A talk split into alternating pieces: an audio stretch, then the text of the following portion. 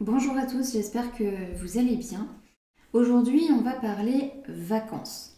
J'en profite pour remercier celles et ceux qui ont répondu à mes questions sur Instagram. J'ai trouvé ça très sympa d'avoir vos avis et vos réponses à ce sujet. Donc je pense que je vous ferai un peu plus intervenir dorénavant. Vous avez des réponses qui me permettent d'avoir d'autres idées de sujets. Et j'ai aussi eu d'autres points de vue différents du mien que je trouve très intéressants. Merci à vous et j'espère que ce podcast vous plaira. Alors je m'appuie ici sur des explications d'Albert Moukaiber, qui est docteur en neurosciences cognitives et qui explique super bien la perception des vacances aujourd'hui et qui encourage à changer de point de vue à ce sujet.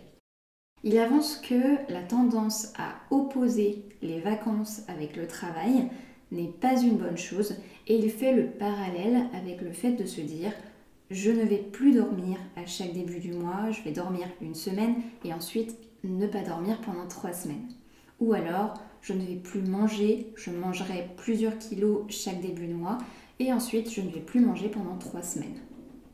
Eh bien, c'est ce qu'on est en train de faire en fait avec l'effort, c'est-à-dire qu'on se dit je vais beaucoup travailler pendant plusieurs mois et en juillet ou en août, je vais prendre une ou deux semaines où je ferai rien. Et puis ensuite, je recommencerai à travailler.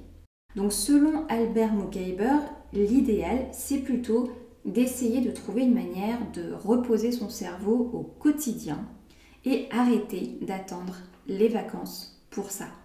Alors comment reposer son cerveau au quotidien?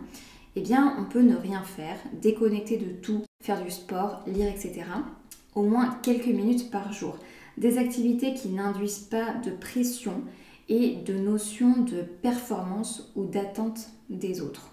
Parce que même le sport peut devenir une pression, tout comme la méditation ou le yoga, dès lors que euh, vous vous mettez une pression en vous disant il faut que je fasse ça, ou encore j'ai pas le temps euh, de faire ça. Et eh bien quand vous vous dites ce genre de phrase, vous vous auto-stressez. C'est la pression en fait qu'on s'auto-afflige qui va faire qu'on est fatigué chaque semaine.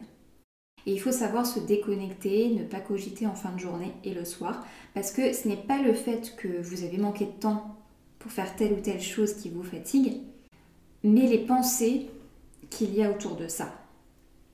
Donc pour en revenir aux vacances, quand on n'arrive pas à déconnecter régulièrement et donc se reposer, on est tellement fatigué et stressé que on se focalise sur la période de vacances qui a lieu plusieurs mois plus tard et ça devient une pression de les préparer parce que c'est déjà urgent. Et surtout ces vacances, elles doivent absolument fonctionner en étant reposantes. Donc beaucoup ont tendance à organiser à fond leurs vacances, en plus des billets d'avion et du logement, c'est-à-dire organiser les visites, faire des listes, etc. Et tout est calculé pour que ce soit parfait. Finalement, on organise souvent les vacances comme si c'était une tâche de travail à accomplir. Ça devient donc une charge mentale supplémentaire qui est évidemment contre-productive et qui empêche de se focaliser sur les moments dans le mois à venir, des moments proches qu'on peut déjà préparer, par exemple une demi-journée ou un dimanche, dans lesquels on peut complètement déconnecter et lâcher prise autant que pendant les vacances. Donc il n'est pas question ici de blâmer les vacances, mais plutôt de les rendre plus agréables. L'idéal, c'est que vos vacances ne soient pas là pour vous reposer parce que euh, vous le serez déjà, mais pour faire d'autres choses dans votre vie pendant une période de l'année. Si l'objectif de se reposer est déjà atteint le reste du temps, alors les vacances vous serviront à autre chose et ça change tout parce que vous serez déjà bien dans votre peau avant même de les avoir entamées. L'idée c'est de changer sa perception des choses, de changer les sources de motivation à se mettre en vacances qui sont souvent le fait de fuir la charge mentale, de fuir le travail, etc., qui ne sont pas des bonnes motivations. Pour conclure, les vacances sont bénéfiques pour la santé et les bénéfices peuvent perdurer ensuite dans le temps. La condition, c'est qu'il y ait d'autres objectifs que relâcher le stress ou se reposer. Deux choses qui doivent être travaillées le reste de l'année. Je m'arrête là pour aujourd'hui, on en reparlera si ça vous intéresse. En attendant, je vous dis à très vite dans le prochain podcast.